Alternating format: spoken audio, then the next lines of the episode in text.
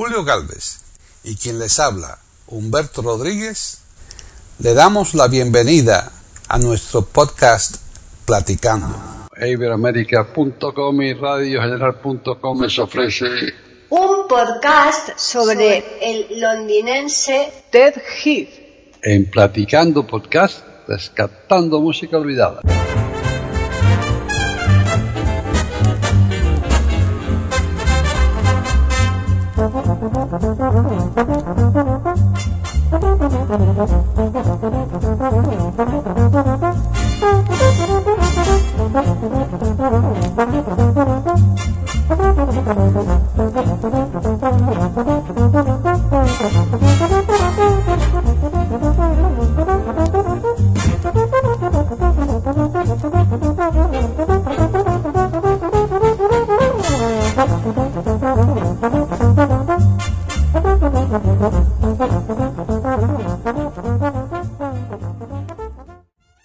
Hola, soy Humberto Rodríguez, les hablo desde Florida, Estados Unidos, y esto es Platicando Podcast Rescatando Música Olvidada de eiberoamerica.com. Como siempre me acompaña desde Madrid, Paqui Sánchez Calvarro. Paqui, ¿cómo andas? Estoy bien, estoy aquí pues a la espera, Humberto, de que me digas, de que me desveles de quién vamos a hablar hoy, porque tú fíjate a las alturas en que nos encontramos y todavía no has soltado prenda. ¿Tú te crees que eso es normal? Pero tú estás bien, está bien o estás bien con Jota, porque esto, vaya, yo creo que tú no suenas muy bien, igual que yo, estamos mal los dos. Andamos mal de la gripe. Estamos fatal. Yo, he pasado ya, llevo ya como 10 días y no hay manera de que se me vaya. Aparte que se me ha provocado una bronquitis y eso que no fumo. Pero bueno, el caso es que mal, mal, mal. Pero ni la gripe nos para, seguimos grabando, platicando por acá, rescatando música olvidada. Es verdad. Eso es afición, ¿eh? creo que sí. Hoy vamos a hablar de un inglés. ¿Ah, sí? El señor que vamos a hablar hoy, te, no sé si lo conoces o no. Nació en Londres el 30 de marzo de 1902. Fíjate, pues anda que no ha llovido nada desde entonces. No, peor que mi padre. En 1902, calculate, exageración, ¿eh? Qué barbaridad. Y en Londres, pues no, no tengo ni idea. Francamente, no, no, no me suena de nada. A ver si que, dime, dime. George Edward Heath. Ah, ese se le conoce como Ted, Ted Heath. Ted, Ted Heath. Ted Heath. Ted, los le dicen Ted y este le, se conoce como Ted Heath. Era director de orquesta y era tocaba el trombón eh, y se dedicaba al jazz. Eh, vaya, cuando triunfó más que nada fue en el jazz. Triunfó en muchas cosas, ¿no? Este, tocaba de todo, por supuesto, pero, pero eh, era conocido por el jazz. La verdad es que cuánta gente, cuantísima gente hay y ha habido y habrá y que bueno, a lo mejor ese señor en su momento sí que fue bastante conocido, sin embargo, eh, ahora desvelaremos bastantes más cosas en cuanto a su biografía, pero yo creo que no ha trascendido demasiado, ¿no? Para la, la, importancia que, que, debió tener en su momento, ¿no? Es que volvemos, era la época de las grandes orquestas, No era, no era fácil, no era fácil, tenía mucha competencia. ¿eh? Hmm. El Inglaterra sí es conocido, aquí en Estados Unidos no tanto, yo no, creo que es tan conocido. Actuó aquí, estuvo aquí. Sí, ahí estuvo en los años 50, pero lo que te quiero decir es que no, no, no, no, no ha sido, por ejemplo, este hombre que se fijó bastante en la orquesta de Greg Miller. Eh, por ejemplo, esa, esa, orquesta es súper famosa, eh, eh, sigue yo creo a, la vanguardia hoy día, pese a, la antigüedad que tiene, tanto más que de, la que estamos hablando ahora, ¿no? Y sin embargo yo... Vamos, no conocía de nada ese señor, ¿eh? Glenn Miller era muy famoso, pero había muchas otras orquestas famosas en esa época. Glenn Miller, claro, también pasó que se mató en un accidente de aviación cuando la Segunda Guerra Mundial, ¿eh? Hmm. El avión, un DCT donde ellos viajaban, el, que el DC-3 en la destinación militar era C-47, viajaban un C-47 y se estrelló y bueno, se, mataron toda la cuesta, ¿no? Claro. Pero eso, eso vamos, eh, también trascendió muchísimo, pero es que era, una gran orquesta. En los años 30 era una de las mejores. y había mucha mejor, mucha buena aquí en Estados Unidos, muy difícil competir con eso, definitivamente. Eh, es cuestión de época, para triunfar también hay que tener suerte en la época, ¿tú sabes? No, desde luego, eso sin ninguna duda. Bueno, y entonces me vas a ofrecer algo de música para que conozca Vamos a empezar con música, sí, vamos a empezar con música porque tú sabes que tú de música, ¿no? Hombre, claro, por eso. Eh, entonces, hay una canción eh, que, aquí interpreta el señor que todos conocemos bastante bien, porque primero es el himno de la Florida. Ah, ya sé cuál dices entonces, ya sé. Ah, que tiene algo que ver con un río, que sí, no es la de Swanee River. Swanee River, Swanee River, que es un ah. río que está cerca de donde yo vivía, cerquita de, aquí en el norte de Florida, cerquita de donde yo vivía antes de Fort White.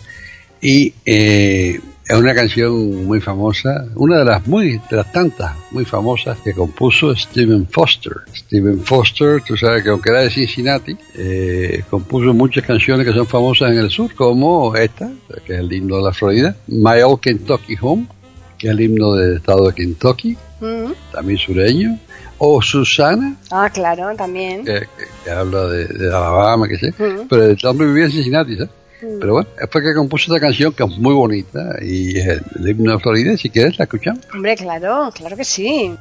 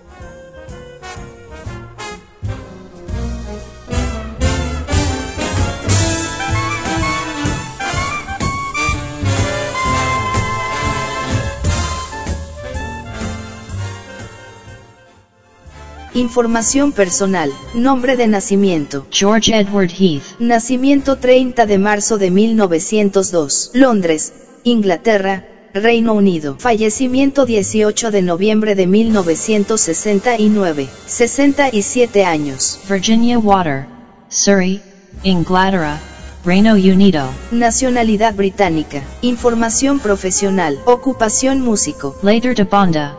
Compositor. Género jazz. Instrumento trombón. George Edward Heath. Cariñosamente conocido como Ted. Nacido el 30 de marzo de 1902 fue un músico inglés y el director de la orquesta más importante de la posguerra, con más de 100 álbumes grabados y más de 20 millones de discos vendidos. Su banda fue considerada la de mayor fama y éxito del Reino Unido, permaneciendo activa 55 años, hasta 2000. Heath. Nació en Londres, Inglaterra, y tras tocar la trompa alto con 6 años de edad, su padre, él, Later de la Wandsworth Town Brass Band. le estimuló a pasarse al trombón, a fin de ganarse la vida en años de posguerra.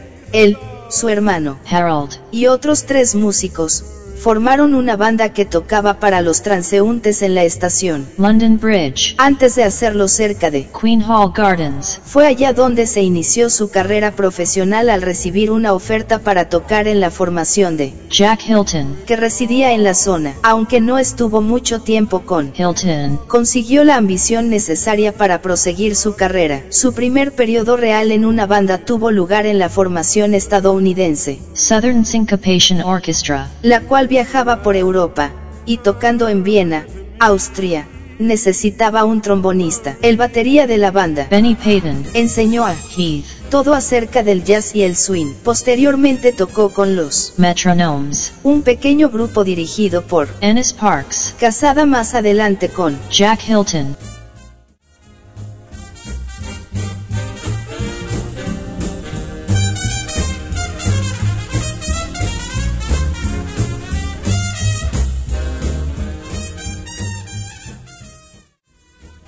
Bonita esta canción de Swanning, has dicho, ¿no? Sí. Swanee, Swanee. Swanee. Ah, sí, la N. Swanee, Swanee. the River, ¿no? S-W-A-N-E-E. Swanee. es un nombre Swanee. River. Swanee River. River. Muy bonita. Swanee River. River es río. Sí, sí, eso sí. Swanee S-W-A-E. Claro. S-W-A-N-E-E. Swanee. Eh, eh, eh, es el nombre del río, es el nombre indio de, de aquí de los, no, los, los- los indios de, de, de hay, había muchas tribus aquí en el norte de Florida, tribus distintas, ¿verdad? Ujú. Y, y colectivamente se llamaban seminoles. Ah, mira. Qué gracioso, ¿no? El nombre. Pero la, la, la tribu más grande era la de Georgia, que era los Creek. Y al sur de los Creek había un montón de distintas tribus indias. Bueno, en Miami están los Mikosuki y eso, que tú ahí fuimos ahí, ¿te acuerdas? Sí, me acuerdo, sí. Sí. Pero, pero, eh, bueno, eh, había muchos indios distintos en la Florida. Eso era época aquella en, en que tus coterráneos anduvieron por aquí. Ya, ya, ya. No, incluso hasta por Niágara, ¿no? El casino de Niágara está, lo, lo, lo, lo- lo lleva, ¿no? El, eh, uno- y los indios, se lo concedieron a los indios, ¿no? Para que lo llevaran, o sea que... En Niágara. Sí, sí, el casino que hay ahí en Niágara, muy bonito, por cierto, el casino ese. Pero, pero de Niágara está allá en Michigan, el norte. Bueno, ¿En ya, pero que te quiero... de Pues porque, ¿De tú estás hablando, porque tú estás hablando de los indios, yo te he dicho que los... Que Ah, indios en todas partes de Estados Unidos, pero estamos hablando de aquí, allá No, en- ahí claro. en el noreste hay más, más tribus indias también que de los iroquíes, famosos, hay un montón de. Hay- pero la gente piensa que la mera que oye los apaches. y Claro. Apache Sioux, pero no, había muchas, muchas Había tribus muchas, indias. muchas tribus, sí, sí, sí. Y, y aquí en Georgia los Creek eran una tribu inmensa, grande. Imagínate, ¿eh? total nada. Bueno, Humberto, ¿tú te imaginas a este señor, a- al Ted, em, con seis años, con una trompa en la mano? Yo no sé cómo puede cagarlo, la verdad. Y te das cuenta, el padre desde luego tuvo también, no es por nada, ¿eh?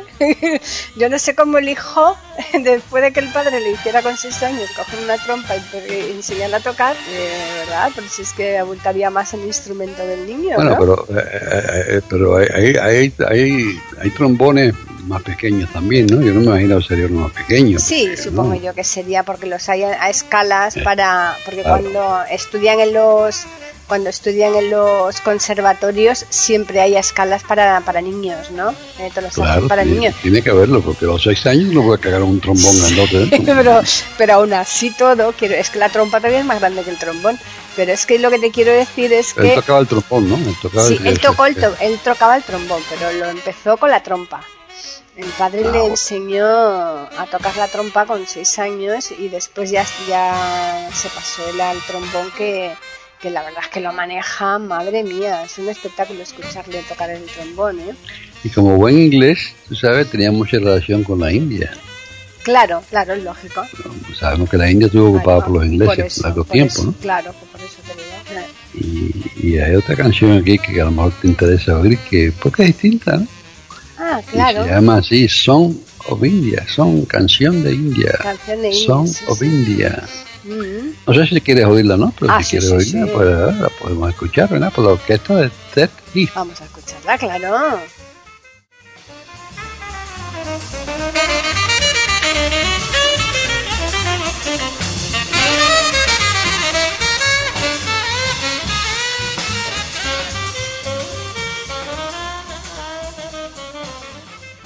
Pueden escuchar otros de nuestros podcasts en eiberoamerica.com.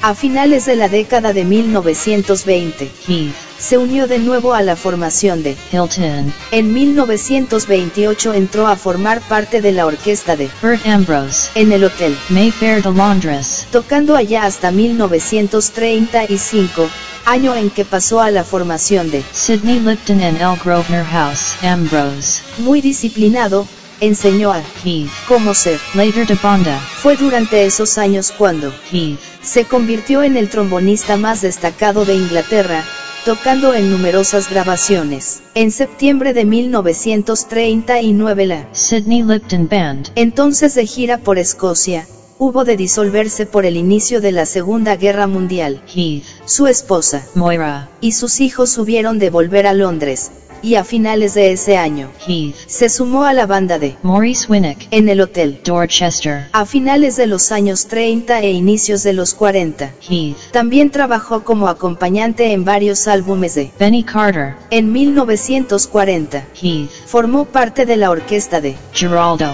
tocando en numerosos conciertos y retransmisiones en los años de la guerra, viajando al Oriente Medio para actuar a favor de las fuerzas aliadas destacadas en la zona. A menudo fue uno de los componentes del grupo vocal de Geraldo, Three Boys and a Girl, En 1941, Geraldo, pidió a los miembros de la banda que compusieran una melodía para incluir en sus retransmisiones. Heath, Había compuesto. That Lovely Weekend, El tema fue orquestado, cantándolo, Dorothy Carless, y convirtiéndose en un éxito inmediato. Los derechos de la canción y de otra composición. Gonna Love That Guy, For My Dear and a, Heath, Formar su propio grupo. Heath, Fue inspirado por Glenn Miller, y por su banda de las Fuerzas Aéreas del Ejército de los Estados Unidos, hablando con el propio, Miller, cuando éste estaba de gira por Inglaterra, acerca de la posibilidad de crear su propia formación. Heath, Admiraba la inmaculada precisión del conjunto de Miller, y se sintió con confianza para intentar emularle con su propia orquesta.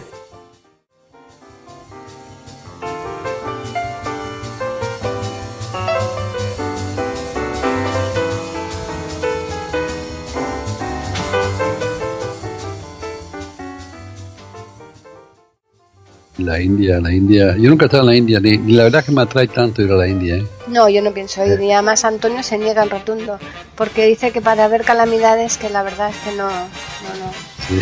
O sea que. A mí, a mí tampoco me atrae porque. No, eh, eh, vaya, hay de todo, me imagino, en la India. Y eh, también hay opulencia, ¿no? Pero demasiado contraste, todavía hay Mm. castas, todavía. Además son distintos, depende de dónde vayas en la India, porque mucha variedad. La, la India son 28 países distintos en realidad. Imagínate no tú que, me- que se parecen en mezcolanza. nada. No, se no. parecen en nada, uno y el otro no se pare- es que, es que no se llevan. No, no, es Y una la- mezcolanza ellos, tremenda, la verdad es que sí. Pues fíjate tú, Humberto, que este hombre, la orquesta esta, o sea, ha pasado la historia como la mejor orquesta de la posguerra. Y además estuvo codeando con la Marlene Diet- Dietrich y con mucha gente, ¿eh? de, de- Sí, no, fue famoso, sin duda, fue famoso. sí, sí. Pero bueno, ella es la mejor orquesta de la posguerra en Inglaterra, que yo diría, porque hoy me, yo no sé, yo, vamos, yo, yo, yo, hay muchas orquestas buenas en otros sitios, ¿eh? Ya, sí, claro, claro. Me imagino yo que se está refiriendo en Europa, ¿eh? fundamentalmente en Europa, porque este hombre, date cuenta que prácticamente, mira que dice que grabó como unos 100 discos, que eso es una barbaridad, y Ujú. la cantidad de millones que, que de, de- de copias también que se vendieron. Y, mm, y este hombre ya última hora fue cuando, se- cuando fue a Estados Unidos, o sea, el resto del tiempo ¿Eh? pr- prácticamente no salió de aquí de, de Europa, con lo cual eh, quiere decir que, que evidentemente cuando están hablando de, de- de la orquesta como la mejor orquesta de, esa época, sin ninguna duda se está refiriendo a Europa, porque el- Y, aquí también había muchas orquestas buenas en Estados Unidos, y en Cuba había muchas orquestas buenas, y en México había orquestas buenas, en todas partes, eh, en todas partes quizás no, pero en muchas partes había orquestas buenas. Eh, vamos, eh, eso, Mm. Eso Vamos. desde luego. Este hombre, fíjate que como estuvo en montones de, de orquestas antes de llegar a la suya, antes de crear la suya, él estuvo eh, participando en diferentes orquestas. Hubo un Ger- Ge- Geraldo, ¿no? Que no sé exactamente si es el nombre de la orquesta o del dueño de la orquesta, que le, que solicitó en ese momento donde él estaba tocando eh, que se inventaran una, una canción para, para la precisamente en ese momento ¿no? de, la, de la guerra, ¿no? de, de poder hacer actuaciones y divertir un poco hacia el personal. Y él fue cuando se inventó una canción que le dio tanta fama que, que con ese dinero de los derechos de autor pudo constituir su propia orquesta. Su propia orquesta, sí, sí, sí. Sí, yo no me acuerdo la canción bien, se me creo que era algo de That Lovely Weekend, ¿no? Algo así era. That Lovely Week- Weekend. Weekend, sí. Lovely, That Lovely Weekend. Mm. Ese, ese, ese fin de semana Sí. eh, precioso, amoroso. ¿no? Mm.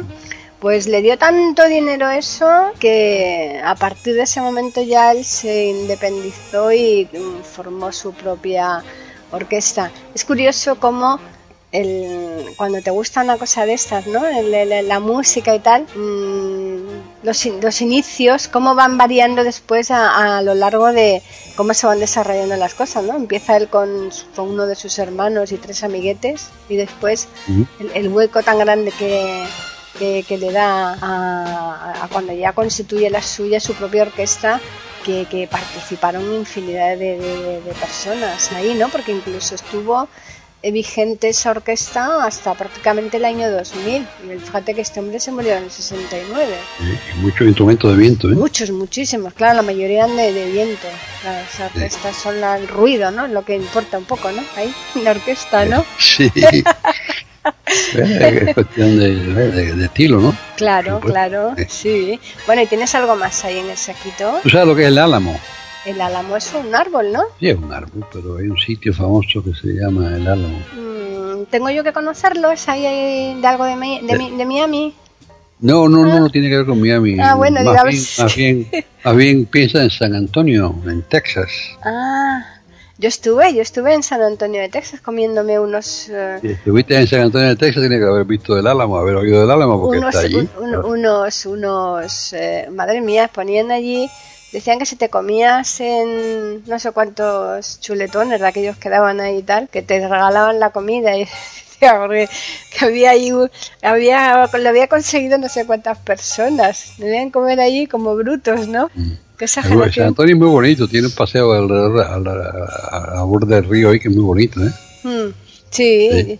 Pero ahí cerca está el Álamo, que era un fuerte militar en el siglo XIX ajá, que atacaron los mexicanos. Eh, Ah, pues mira, eso fui sí, el general Santa Ana ujú, lo atacó en 1832, si no me equivoco fue, eh, con 5.000 hombres y lo que habían en el Álamo eran 200 y pico personas. ya, Y resistieron, incluyendo, incluyendo gente famosa. Ahí estaba eh, Boy, el, el que inventó el, el- el famoso cuchillo Boy, ese. Eh, ah, había, había gente, unas cuantas gente bien famosa ahí dentro del Álamo. David Crockett, entre ellos. David Crockett estaba ahí, murió ahí. ujú, Existieron hasta la última persona, hasta el último hombre. fíjate, Resistieron hasta el último hombre y entonces a la fin Santa Ana, pues, pues, después de, de varios días y, y sangrientas batallas, pues ocupó el Álamo y eh, ahí no quedó nadie. claro, Y, y- pero después de eso, pues eh, Sam Houston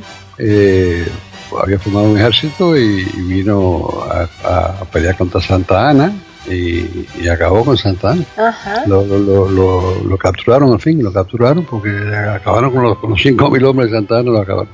Y Santa Ana se disfrazó de mujer y lo capturaron disfrazado de mujer. Pero sí, es es una historia interesante, por lo menos eso dice la leyenda. Tú sabes que esas cosas sí, muchas veces sí, en la... 132, sabe Dios Ah. lo que es, lo que es Ajá. cierto y lo que es ficción, pero el caso que allí en, en el Álamo murió David Crockett y murió Jim Boy, que Boy, Boy B-O-W-I-E, eh, había diseñado un, un cuchillo curvo que, que todavía es famoso, el Boy Knife. Ya, como el, como el alfanje árabe, que es también curvo. Bueno, eh, sí, es medio, bueno, el árabe es, un- es como un sable, ¿no? Este es un cuchillo. Ya. Es- el tamaño es distinto, sí, pero Ya. es curvo también. Sí, sí lo- los, los sables, los sables esos bereberes, Sí. los bereberes. Mm. Los bereberes, eh, eso eran, sí, era- eran sables curvos de esos Sí, árabes, ¿no? claro. Pero esto, es- esto es otra, dimensión, otro, un cuchillo, no, ya, ya, no un sable. ya. Ajá.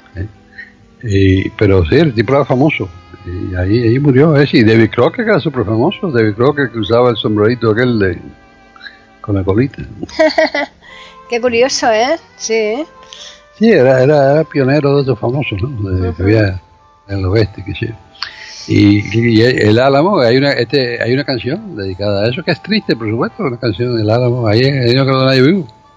Y, y vamos, si quieres la podemos escuchar porque este hombre la, esta la tocaba. Ah, claro, claro que sí. Y, y fíjate qué variedad tan grande estamos poniendo, ¿eh? Sí, eh, por eso te digo, son cosas distintas, ¿no? Mm, Se llama Song of the Alamo, Ajá. canción del Álamo.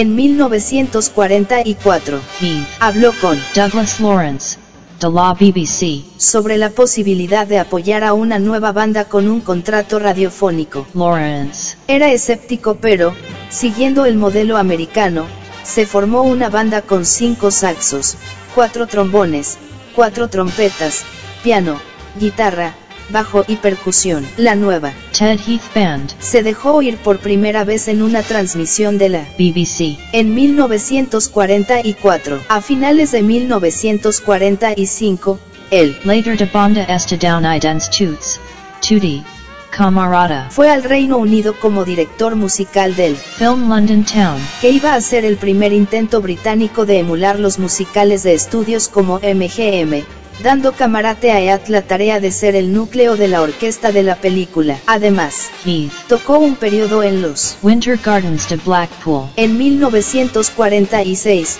hizo una gira por Escandinavia, una quincena en el London, casino con, Lena Horne, y actuó con ella. Fitzgerald, En el, London Palladium, la orquesta consiguió una gran popularidad al ganar una encuesta de las revistas. Melody Maker, Y. NME, Graciosa Elo Heath SCLE Pidio Actuar and Dos Royal Command Performances en 1948y 1949. Teniendo como público al rey Jorge VI del Reino Unido. En 1947, Heath, Persuadió al empresario, Val Parnell, tío del batería de la banda, Jack Parnell, para que le permitiera actuar en él, London Palladium, en sus sesiones. Sunday Night Swing, La banda causó una sensación, y finalmente hizo 110 conciertos, finalizando en agosto de 1955 y consolidando su fama entre el público. Además de los conciertos en él, Palladium Sunday, la banda actuó regularmente en The Hammersmith Palette, y viajó semanalmente por el Reino Unido.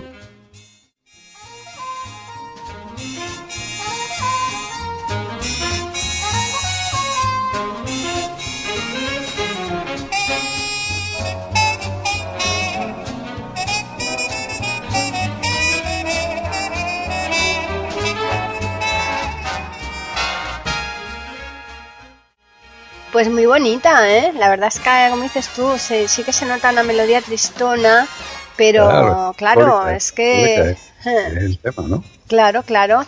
Este hombre, fíjate que se casó Humberto y la, la primera mujer se murió muy pronto, muy, muy- a los poquitos 30 años. años, ¿no? Sí, 30 años, tenía... Sí, sí, sí, tenía muy poquitos, o sea, que le duró ese matrimonio, me parece que fueron 6 o 8 años. Y aún así tuvo con esa mujer, tuvo dos hijos, después ya se casó con de segunda vez, que la mujer le sobrevivió muchísimo más. La mujer se murió creo que en el 2000, en el 2000 me parece. Y con esta tuvo cuatro hijos y de esos cuatro hijos, dos han seguido la estela del padre, ¿no? De, de músico.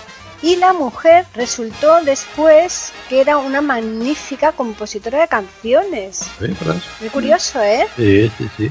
Se dio talento. Era una bailarina y sin embargo dejó un poco aparcado el tema de, del baile y se dedicó a componer y compuso muchísimas canciones que posiblemente el marido las interpretaría en, en su orquesta, claro. ¿Eh? Sí, claro, por supuesto. Hombre, claro. a ver si no, ¿cómo, cómo que no? Si, si no, no, no duerme en la cama. tanto, Hombre, que- claro, a- se va al sofá directamente, vamos, se va a molestar Claro. ella y no puede ser. Claro. A ver, y mm, el hombre este, cuando el Ted, cuando se fue a hacer una gira a Estados Unidos, que le- es- se resistió bastante eso, porque él prácticamente tenía tanto trabajo, ¿no? Tantas actuaciones, sobre todo en Inglaterra, que yo creo que iba dejando un poco de lado el tema de, de desplazarse a Estados Unidos hasta que al final ya se decidió y ahí pues tuvo amistad con, entre otros, con, con Nat King Cole. Sí, sí, soy muy amigo de Nat King Cole. Sí, es, es interesante. Sí, es Nat King curioso. Cole era un tipo amistoso y ayudó a mucha gente. Pero Nat King Cole, claro, era un personaje ya. Pero fíjate, Humberto, que este, en, en una de las actuaciones, porque ya- ya lo hacían también conjuntamente, el Nat King Cole participaba, eh, hirieron a Nat King Cole y él, él quiso suspender toda la gira y Nat King Cole le dijo que de ninguna de las maneras. Eh, Es curioso. Y en- estuvo ca- tocando montones de, de- de sitios de, de gran altura ahí en Estados Unidos y, y terminó a que no sabes dónde. no, no sé dónde terminó. No Hombre, pues en uno de los eh, de los eh, mm, lugares más emblemáticos de ahí, de Nueva York, en el Carn... ¿Cómo se llama? Carne... Carnegie Hall. Carnegie Hall. Ese. Carnegie, Carnegie, de Dale Carnegie. En el Carnegie. Car-. Carnegie Hall. Carnegie, Dale Carnegie era, era un, un hombre riquísimo de ferrocarriles y, barcos y cosas. Y, y el, el, el, el- el- a un teatro Carnegie Hall es un teatro famosísimo en Nueva York, sí. Sí, sí, sí, pues ahí, ahí ya terminó la gira y mm, ya tuvo que, que volver otra vez. Y la verdad es que este hombre, como murió tan joven a consecuencia de una trombosis, tuvo que, claro, se vio bastante mermado el, eh, lo que su, su, su participación. Lo que pasa es que eh, fíjate, en el tiempo que estuvo ya consiguió grabar 100 discos, con que si hubiera durado un poco más, no te digo Claro, lo que habría hecho, ¿no? nada más trabajó duro, ¿eh? Sí, sí, trabajó duro porque había años en que eh, grababa varios discos, yo no sé, le, no, no era lo, no era lo lógico eso, ¿verdad? Ni, ni lo sigue siendo, bueno, ahora cada vez menos. Bueno, estamos hablando mí que eran discos de dos canciones, ¿no? Ya, No, no- claro. no eran discos de 12 Claro, canciones. claro, tampoco. claro, No, eso no. está claro, pero aún así todo, sí. eh, es, es curioso cómo se proliferaba porque además de, de los discos eh, no paraban las actuaciones, ¿no? Ujú. Bueno, y ahí vamos a una canción más, ¿no? ¿Te parece? ¿O te parece que ya hemos hablado bastante? Como tú quieras, porque tú eres la jefa aquí. Ya, fíjate, no te digo. Pero, ¿tienes otra canción? Si tú quieres, podemos escuchar On the Sunny Side of the Street. ¿Y eso qué On significa? the Sunny Side of the Street. Bueno, street es calle, ¿no? Sí, eso sí. Side es, es el- la acera o lugar. de- Ah. Estamos hablando de, de- Sí, sí. de- de- estamos hablando de calle, pues Sí, la side acera. sería un lado del otro, que es una acera, la otra, ¿no? Ajá, Y on the sunny side, eh, en el lado del sol, ajá. la acera del sol, La cera del de, sol. de la calle. Ajá, Se- sería la- más o menos la la traducción literal, ¿no? claro. En la acera del sol de la calle. Ah, mira, ah, pues sí, sí, yo esa ni en el repaso que he hecho de las canciones de este señor, la verdad es que no, no había reparado en esa y tiene un título bonito. Y, es simpático porque eh, eh, en Nueva York, por ejemplo, o en el norte, aquí en Estados Unidos, en el norte, Hmm. eh, vamos, eh, es deseable andar por el- la acera del sol, ¿no? Hmm. Eh, en lugares como en La Habana, lugares cálidos, pues eh, se considera tonto que camina por la acera del sol en vez de caminar por la acera de la sombra. Ah, Sí, hombre, pues depende. Depende si necesitas vitamina D, pues no tienes sé, que, tienes que ir por el sol. Yo que estoy con la vitamina D por los suelos, me, me- me viene bien ir por el sol. Claro, depende de donde esté, depende de las circunstancias. Claro, eso me, acordado, eso me ha recordado cuando has estado hablando de lo de la, la acera del sol, como en una carretera te imaginas una, una carretera, una calle, ¿no? Y en una acera de un lado y otra acera del otro, ¿no? Claro. Claro, pero eso lo mismo pasaría aquí con tú has estado aquí en España y me imagino que hay, bueno, y en Estados Unidos igual, porque yo he estado allí está exactamente igual. Entonces tú te bajas al metro, ¿eh? El metro para coger el metro y entonces eh, te encuentras, eh, sería igual, ¿no? Un andén, después están eh, las vías y después está el otro andén donde están, que serían las aceras, ¿no? Como si fuera una calle igual, una acera, las Sí, vías. El, el- el andén se puede quedar con una cerca. Claro, claro.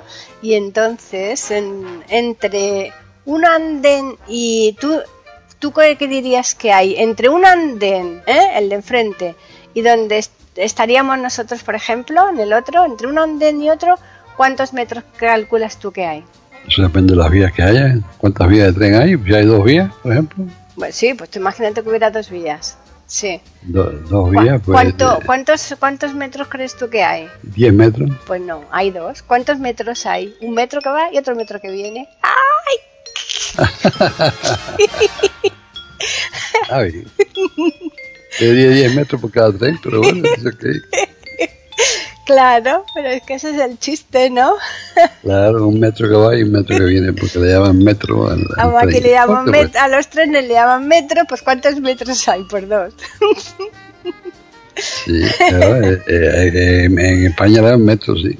Sí, en, en Argentina, sitios- por ejemplo, un subte. Ahí son subtes, sí, y ahí en Estados. Unidos, pues me imagino que le llamarán, que sé, convoys, ¿no? ¿Cómo le llaman? Subway, su- subway. Ajá, claro. Bueno, pues nada. Así que entonces me vas a poner esa canción. Vamos a escuchar On the Sunny Side of the Street by Ted Heath.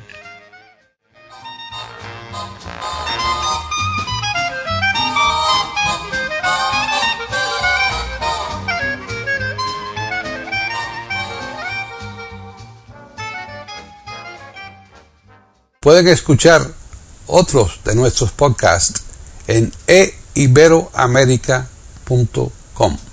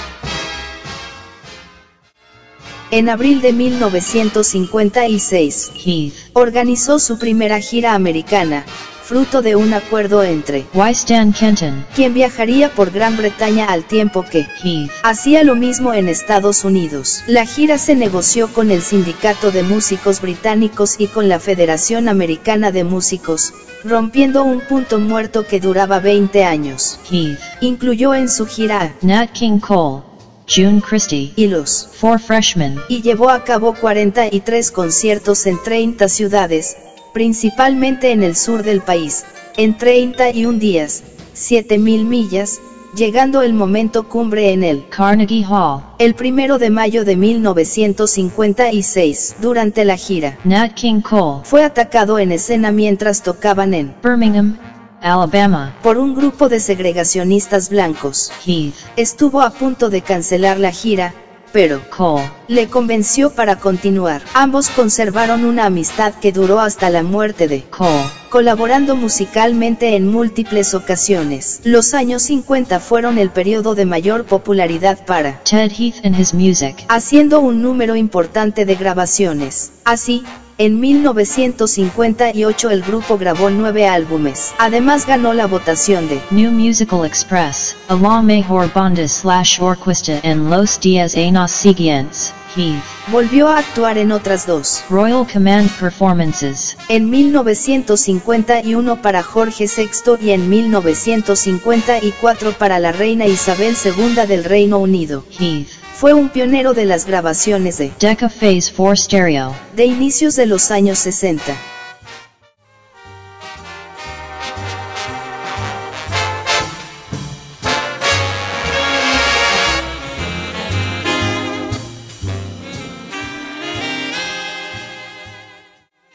Bueno, pues ya cogimos solecito, ya que más quiere, estamos anduvimos por el lado soleado de la calle.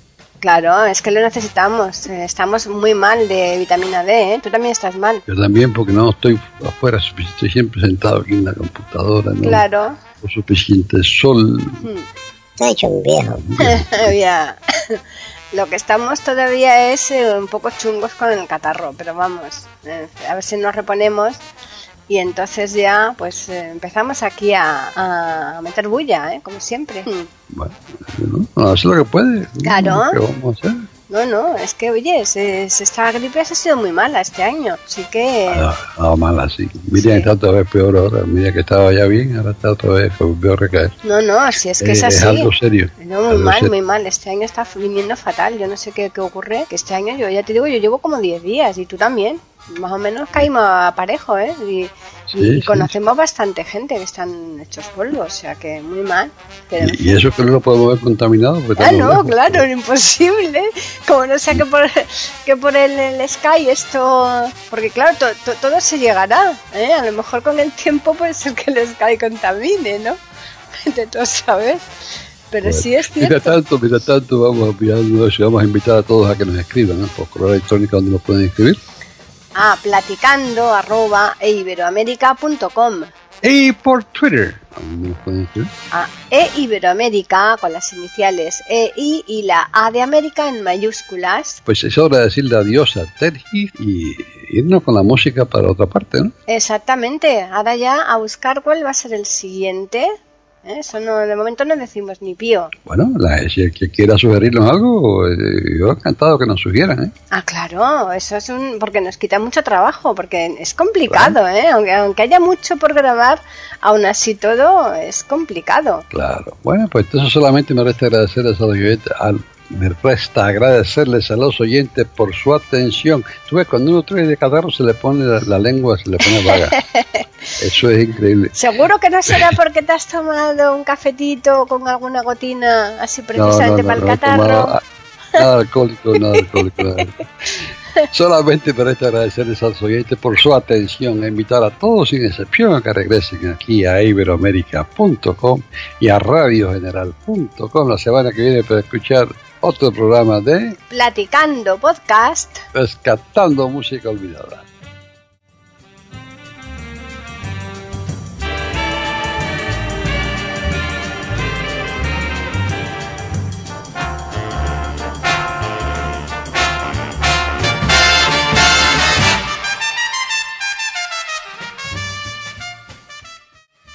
En esos años continuó con gran número de arreglos originales, y algunos de sus mayores éxitos en las listas de Estados Unidos llegaron en esa época. Siguió actuando de forma continua y con éxito hasta que su salud se resintió en 1964 al sufrir una trombosis cerebral en un escenario de Cardiff, el día en que cumplía 62 años. A partir de entonces la banda viajó menos, aunque grabó otros varios álbumes. Ted Heath, Falleció el 18 de noviembre, en 1969 en Virginia Water, Inglaterra. a los 67 años de edad.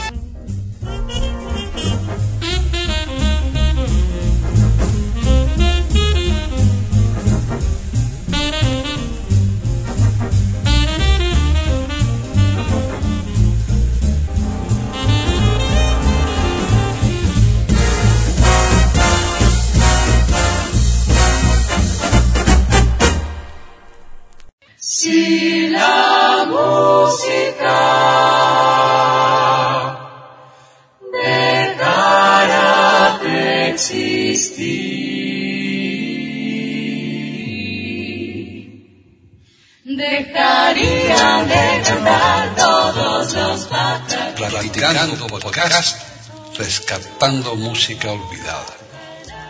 Aquí encontrarán compositores e intérpretes de antaño. Participación de oyentes que lo deseen, con creaciones propias o aquellas que quieran rescatar. Podcast dirigido por Paqui Sánchez Calvarro. Edición de audio a cargo del productor Julio Galvez Manríquez. Pueden escuchar otros de nuestros podcasts en http dos puntos barra barra e iberoamerica.com. Pueden escribirnos por correo electrónico a platicando arroba e iberoamerica.com o por Twitter a e iberoamerica con la E, la I de Ibero y la A de América en mayúsculas. Solamente me resta agradecerles a todos su atención e invitarles a que regresen el próximo miércoles para escuchar otro programa de Platicando Podcast, rescatando música olvidada.